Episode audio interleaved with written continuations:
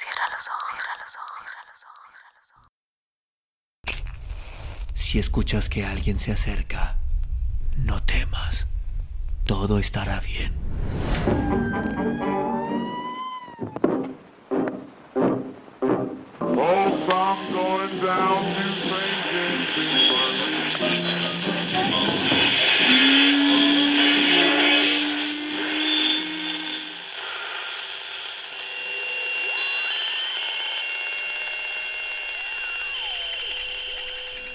Estás escuchando, Crónica, Crónica, Crónica el lugar, el lugar donde, donde entra por tus oídos. entra por tus oídos.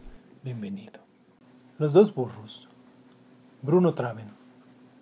Faltando una semana para poder recoger la cosecha por la cual había yo trabajado tan duramente, se me presentaron una mañana dos hombres armados con escopetas. Uno de ellos me dijo que era el propietario de las tierras en las cuales yo había sembrado y que, si en 24 horas no abandonaba el lugar, me haría encarcelar. Por ese contundente motivo, mis esperanzas de vivir tranquilamente en este lugar mientras reunía el dinero suficiente para comprarlo, u otro semejante, se desvanecieron al igual que el producto de la cosecha, que ya valía 600 pesos en plaza. El dueño del lugar la reclamó para sí sin darme ni una mínima parte. Lo único que pude recoger en tan corto plazo fueron mis aperos y mis cabras, que llevé a vender al pueblo y bien poco obtuve por ellas. Ahí me informaron que este señor antes jamás había ocupado de esas tierras, que le era posible rentarla, y que la única razón por la cual me había hecho salir de ella era porque deseaba beneficiarse con mi trabajo. Tuve nuevamente la necesidad de recorrer otros rumbos en busca de un sitio donde establecerme y vivir en paz el resto de mi vida. Fue así como di con unos rastros de los que seguramente había sido un ranchito. Estaba desierto y las casas habían sido saqueadas y destruidas durante la revolución. Nadie parecía haber parecía saber de aquel lugar excepto quizás la gente que debía poseer el título de propiedad. Tampoco pude saber quién lo había abandonado o, en fin, a quién pagar el alquiler. No me preocupaba mucho esto, francamente. La verdad es que simplemente tomé posesión. Eso sí, todos los vecinos del lugar a quienes pregunté me explicaron que ninguno de ellos tenía interés por esas tierras, pues todos tenían suficiente y que si ocupaba más, esto solo les aumentaría el trabajo y las preocupaciones. En estas ruinas no quedaba ni un solo techo. De ahí que yo viviera en el pueblo en un jacal destartalado que parecía esperar abnegadamente que algún huracán llegara a aliviarlo de sus sufrimientos. Deseo aclarar que por el jacal pagaba exactamente la misma renta que por el ranchito, pero considerando el estado en el que se encontraba, la renta me parecía excesivamente cara. Hay que tener en cuenta, desde luego, que las casas en los pueblos o en las ciudades siempre cuestan más que las del campo. En estos contornos, todos los campesinos indios poseen burros. Las familias a las que se le considera acomodadas suelen tener cuatro a seis. Y ni las más pobres les falta ni siquiera uno. La dignidad de estos campesinos les obliga a montar en burro, aun cuando tengan que recorrer solo 100 metros. Naturalmente, esa dignidad se basa en gran parte en el agotante clima tropical, pues si a determinadas horas del día se tiene necesidad de caminar 10 minutos bajo ese ardiente sol, es suficiente como para exclamar, se acabó, por hoy he terminado, no puedo más. La tierra que yo trabajaba en cuyos productos pensaba enriquecerme rápidamente, se encontraba a cerca de dos kilómetros de distancia del jacal que habitaba y que, como dije antes, se hallaba en el pueblo. Pronto empecé a sentirme humillado al ver que todos los campesinos indios montaban en burro cuando se dirigían a sus milpas, en tanto que yo, y según ellos, americano, blanco y distinguido, caminaba a pie. Muchas veces me percaté de que los campesinos y sus familias se reían a mis espaldas cuando me veían pasar frente a sus jacales cargando al lomo la pala, el pico y el machete. Finalmente, no pude soportar más que se me mirara como un miembro de raza inferior y decidí comprar un burro y vivir decentemente como los otros individuos de la comunidad. Pero nadie vendía burros. Todos los ya crecidites eran utilizados por sus propietarios. Y los chiquitos, de los que tal vez habría podido comprar uno, todavía no estaban lo suficientemente fuertes para trabajar. Todos los burros del pueblo andaban sueltos sin que nadie los cuidara. Es decir, sus propietarios los dejaban libres día y noche para que se buscaran ellos mismos el sustento. Y cuando necesitaban alguno, enviaban a un chamaco con un lazo para que lo trajera. Entre esos burros, hacía tiempo que yo había descubierto uno, al parecer sin dueño, pues nunca vi que alguien lo utilizara para cargar o lo montara. Era sin duda el más feo de su especie. Una de sus orejas, en vez de estar parada, le caía sobre un lado y hacia afuera, en tanto que la otra, rota, quizás durante algún accidente sufrido en la infancia, le colgaba como un hilacho.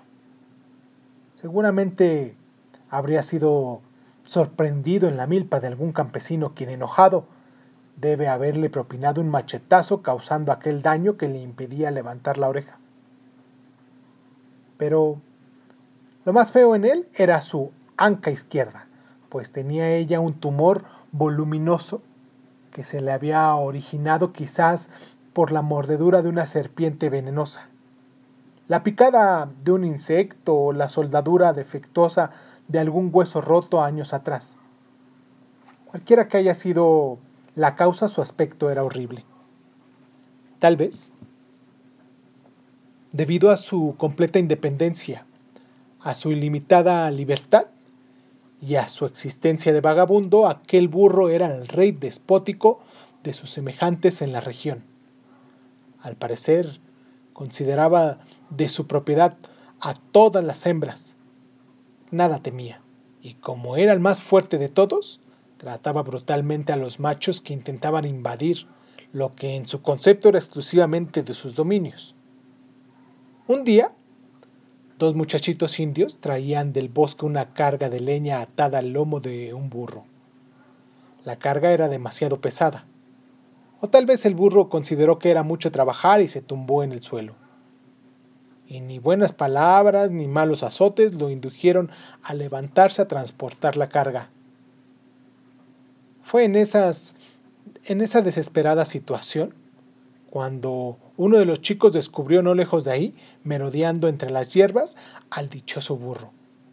Le ataron al lomo la carga de su propio burro. Por debilidad, pereza o terquedad, no había querido llevar. El feo aguantó la carga y la llevó trotando alegremente como si no pesara, hasta la casa de los muchachos. Al llegar lo descargaron. Como no daba señales de querer abandonar el sombreado lugar y parecía feliz de haber encontrado al fin un amo, lo tuvieron que echar a pedradas. Yo regresaba del bosque por el mismo camino tomado por los muchachos y tenía que pasar frente al jacal que éstos habitaban. Por eso me pude dar cuenta de lo ocurrido. Entre el jacal, en donde encontré al padre de los muchachos haciendo petates. No, señor, ese burro no es mío. Que Dios me perdone, pero me avergonzaría de poseer una bestia tan fea. Créame, señor, hasta calosfrío me daría tocarlo simplemente. Parece el mismísimo demonio. ¿No sabe usted, don Isidro, quién será su propietario? Esa bestia infernal no tiene dueño. Nunca lo ha tenido. No hay ningún pecador en este pueblo capaz de reclamarlo. Tal vez se extramió o se quedó atrás en alguna recua que cruzó por aquí. Realmente no sabría decirle. El animal debe tener 40 años, si no es que más. Da muchísima guerra, pelea, muerde, patea y persigue a los burros pacíficos y buenos y los que y los hace inquietos. testarudos y rebeldes. Pero lo peor, echa a perder toda la raza, como le decía antes, señor. Yo no soy su dueño e ignoro a quién pertenece. Y además, nada deseo saber acerca de ese horrible animal. En cualquier forma, creo que no tiene dueño. Bueno, dije, si no tiene dueño, me lo puedo llevar, ¿verdad, don Isidoro? Lléveselo, señor. Que el cielo sea testigo de lo que estoy diciendo y que la Virgen Santísima lo bendiga. Todos estaremos contentos cuando se lleve usted a esa calamidad. Le agradeceremos que lo guarde y que no lo deje que ande haciendo daños. Perfectamente. Entonces me lo llevo. Amárrelo bien, porque le gusta meterse en las milpas en la noche, y eso es algo que a ninguno de nosotros nos agrada. Adiós, que el Señor le acompañe. Así pues, me lo llevé. Quiero decir, al. Fui a la tienda y le compré maíz. Me pareció leer en su expresión agradecimiento por tener, al fin, amo y techo. Era lo bastante inteligente para darse cuenta inmediata de que tenía derechos en el corral, pues siempre regresaba voluntariamente cuando iba en busca de pasto o a visitar su harem. Pasó una semana, al cabo de la cual, el domingo por la tarde, uno de los vecinos me visitó. Me preguntó cómo iban mis tomates. Me dio noticia de los acontecimientos que le parecían más notables.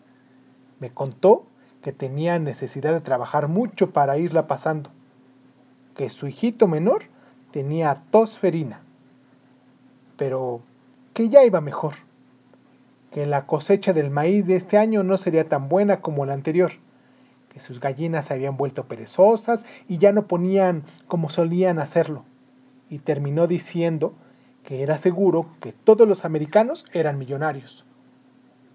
Cuando me hubo hablado de todas esas cosas y cuando ya se disponía a salir, señaló a mi burro, que masticaba con expresión soñadora su rastrojo a poca distancia de nosotros, y dijo, Usted sabe que ese burro es mío, ¿verdad? ¿De usted? No, ese burro no es suyo. Él no tiene dueño. Es un animal muy fuerte. No será precisamente una belleza, pero fuerte sí que es. Y vuelvo a repetirle que no es suyo. Está usted muy equivocado, dijo con expresión seria y voz convincente. Ese burro es mío. Por San Antonio que lo es. Pero veo que usted le gusta y estoy dispuesto a vendérselo muy barato. Deme 15 pesos por él. Un burro fuerte y sano cuesta en esa región de 30 a 50 pesos. Y muchas veces más que un caballo regular. Así pues, pensé que lo mejor que podía hacer era comprar el burro a su dueño y evitar futuras dificultades. Mire, don Efelio, dije, 15 pesos son mucho dinero tratándose de un burro tan feo. La sola vista de su horrible tumor produce náuseas. Le dará dos pesos por el animal y ya es mucho pagar por ese adefesio. Nadie, a excepción de un idiota, le daría un centavo más. Y si no quiere venderle a ese precio, pues lléveselo. ¿Cómo podré llevarme a ese burro, sabiendo que usted lo quiere tanto? Me daría mucha pena separarlos.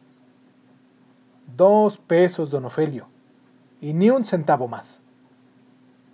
¿Cometería yo un pecado mortal en contra del Señor si le vendiera un animal tan fuerte por dos pesos? Hacía dos horas y media que discutíamos.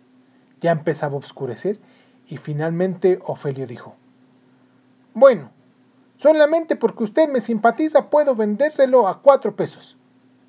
Esa es mi última palabra.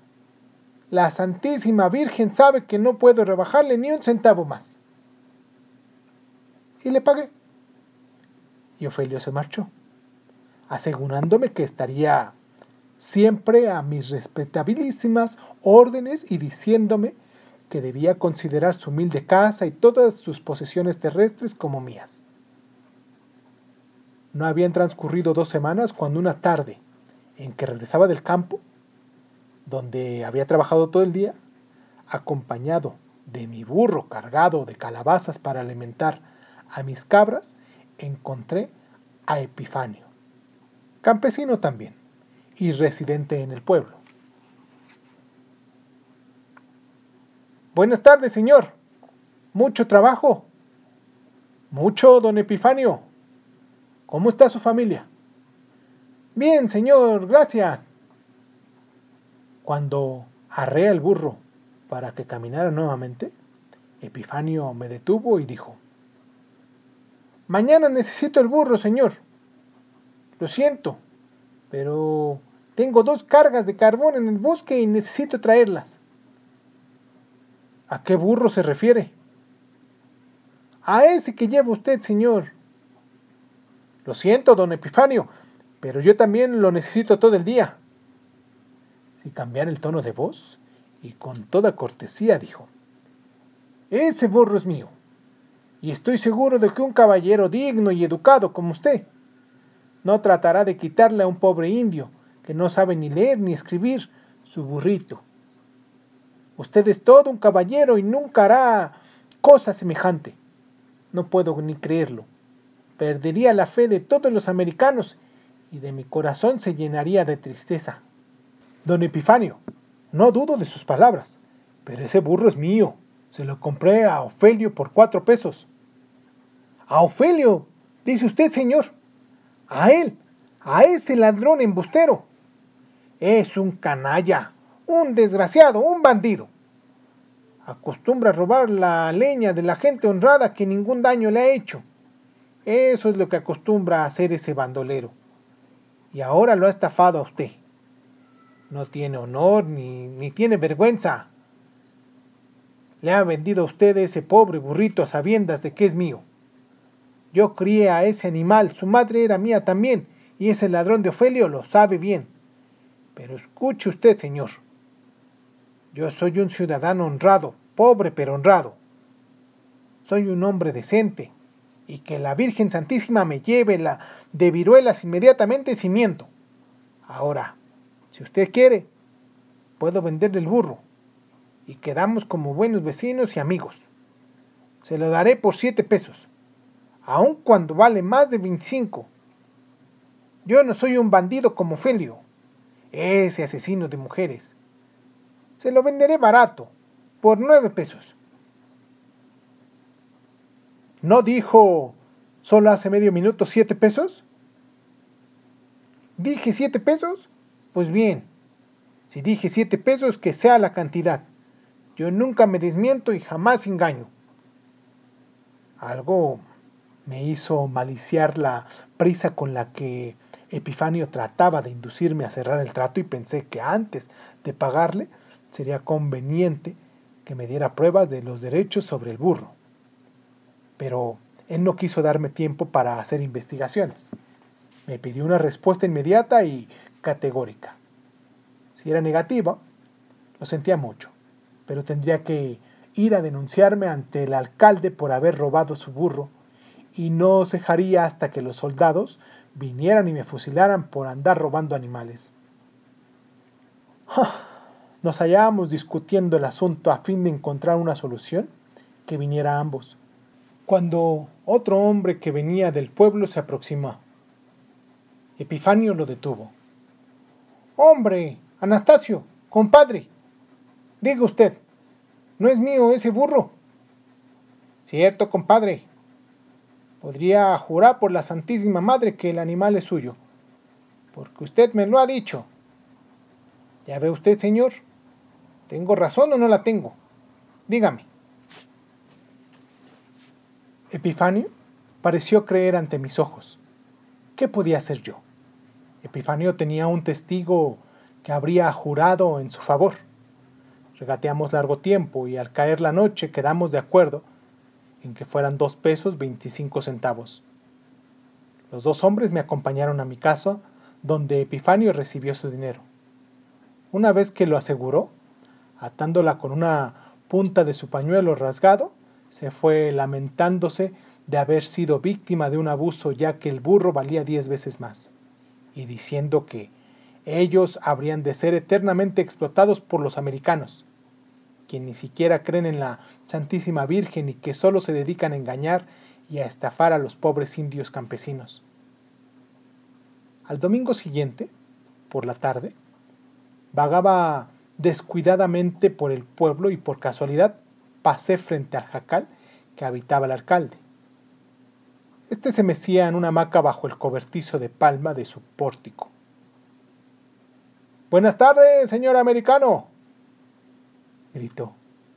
¿No quiere usted venir y descansar un momentito a la sombra? Hace muchísimo calor y a nadie le conviene caminar al sol a estas horas. Está usted comprobando el viejo dicho que dice, gringos y perros caminan al sol, y rió de corazón agregando, perdone señor, no quise ofenderlo, es solo un decir de gente sin educación, tonterías, ya sabe, siéntese cómodo señor, ya sabe que está en su casa y que estamos aquí para servirle.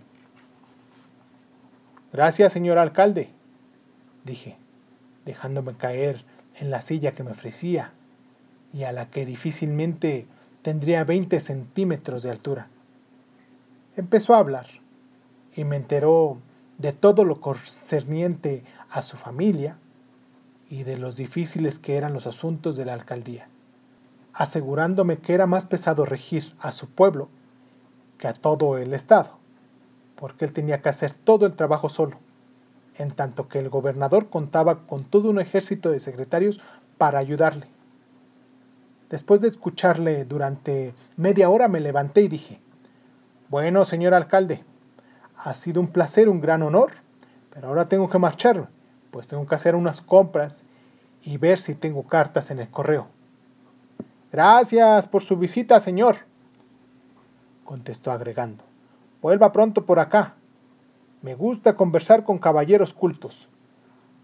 A propósito, señor, ¿cómo está el burro? ¿Cuál burro, señor alcalde?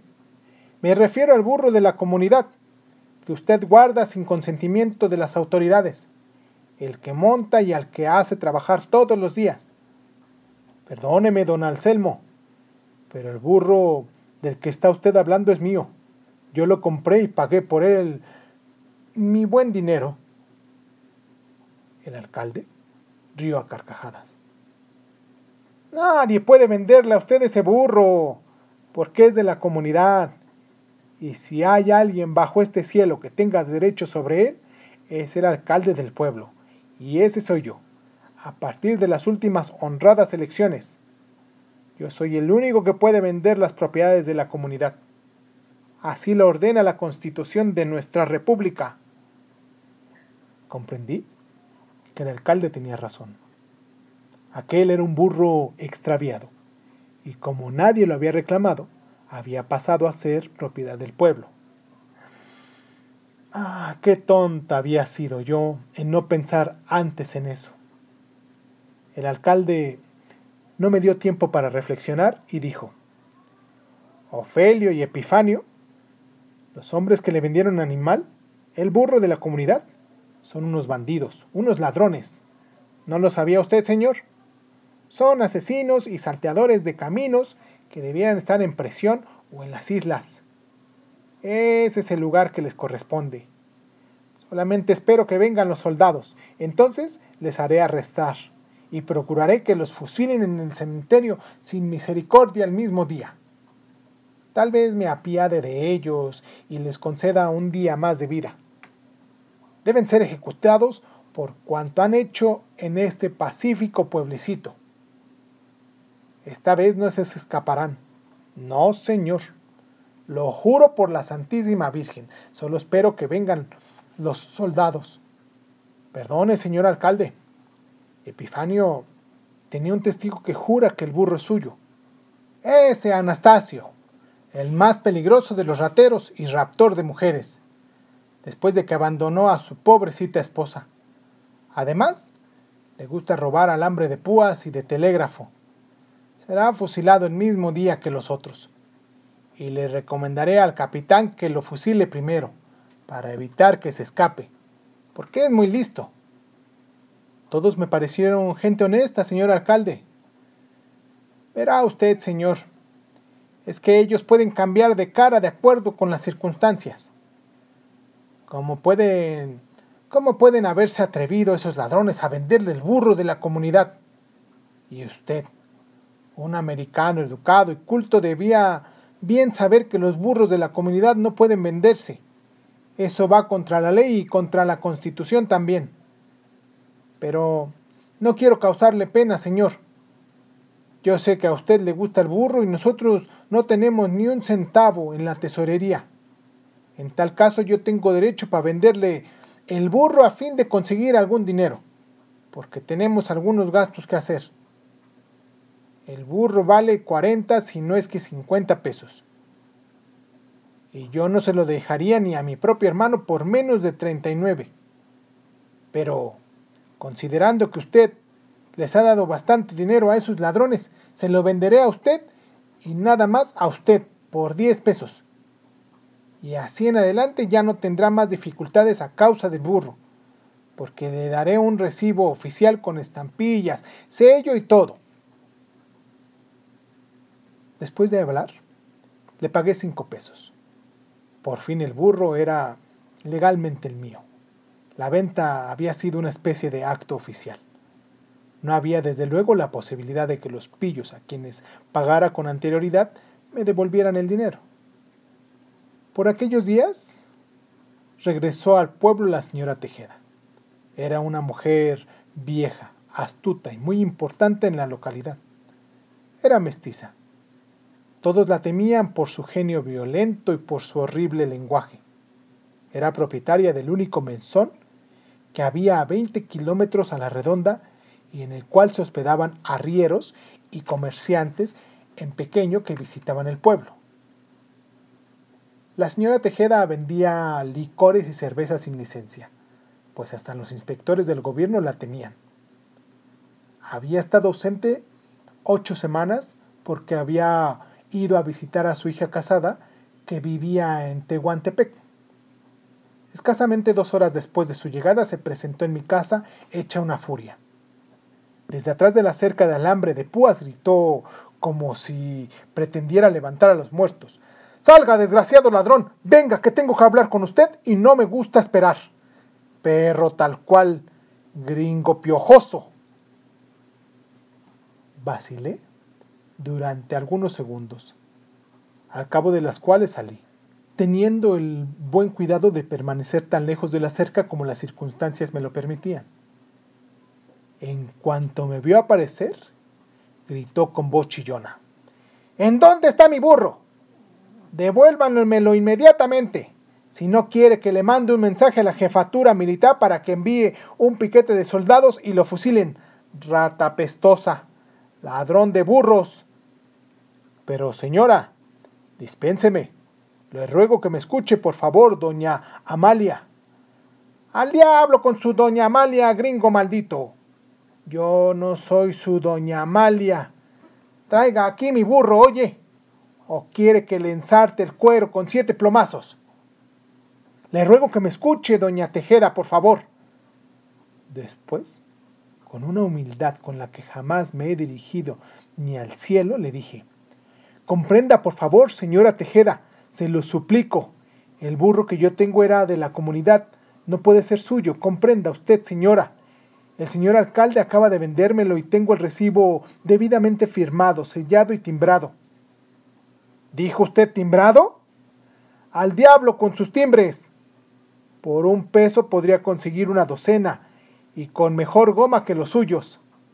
El alcalde es un ladrón. ¿Cómo pudo ese plagiario, salteador de caminos, violador de mujeres decentes, venderle mi propiedad, lo que me pertenece legalmente? burro de la comunidad, bandido de la comunidad. Eso es lo que es, ladrón de la comunidad, burlador de elecciones, asesino, falsificador de todos los documentos habidos y por haber, perro roñoso. Pero vea usted, señora Tejeda, le digo que me devuelva mi burro enseguida. no se atreva a decirme que mañana, si no quiere saber quién soy yo y en qué forma trato a esos desgraciados como usted. ¿Qué podría yo hacer contra semejante mujer? Nada. Dejé salir al burro. Ella lo pateó en las ancas para hacerlo caminar. Después me enteré de que a ella nada le importaba el burro. No tenían que emplearlo. Nunca lo hacía trabajar y jamás le daba ni un puñado de maíz acorgojado.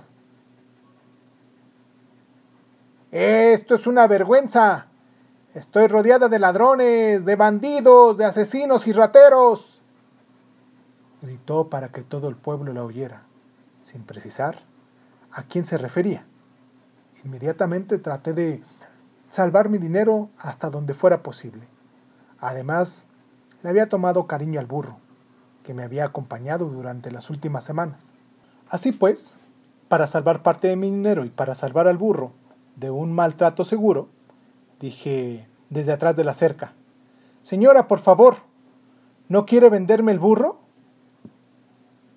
No me cabía duda de que ella era la auténtica propietaria del animal. ¿Vender yo mi pobre burro a un ladrón de ganado como usted? A usted un golfo bueno para nada, miserable gringo. ¿Venderle a usted mi burrito? Ni por cien pesos de oro y aunque me lo pidiera de rodillas. Y no se atreva a dirigirme la palabra otra vez, apestoso. Después me volvió la espalda. Se levantó la ancha falda por detrás como quien termina de bailar un cancán y se fue todavía profiriendo insultos. Inmediatamente me dirigí al alcalde. Ya él estaba enterado de lo ocurrido, pues el teléfono no hace la menor falta a esa gente. Tiene usted razón, señor. El burro es de la señora Tejeda. Pero ella no estaba aquí, estaba ausente. Y cuando uno se ausenta, muchas cosas pueden ocurrir. Como ella no estaba aquí, nadie cuida del burro. Así pues, entonces un animal extraviado y como tal permanecía a la comunidad de acuerdo con los derechos legales y reglamentos constitucionales. Yo no estoy enterado de sus reglamentos. Lo que quiero es que me devuelva los cinco pesos que entraron a la tesorería. Él no mostró ni la más leve pena cuando dijo, Está usted en lo justo, señor y tiene todo el derecho a que se le restituya su dinero. Esos cinco pesos le pertenecen legalmente, pero la verdad es que ya no se encuentra en la tesorería. Se emplearon en hacer algunos gastos de la comunidad.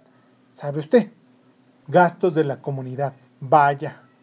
No había visto que se hicieran reparación o construcción alguna desde el día que pagué mis cinco pesos a la tesorería. El alcalde se conmovió sin duda al ver los esfuerzos que hacía yo por comprender a qué gasto se refería.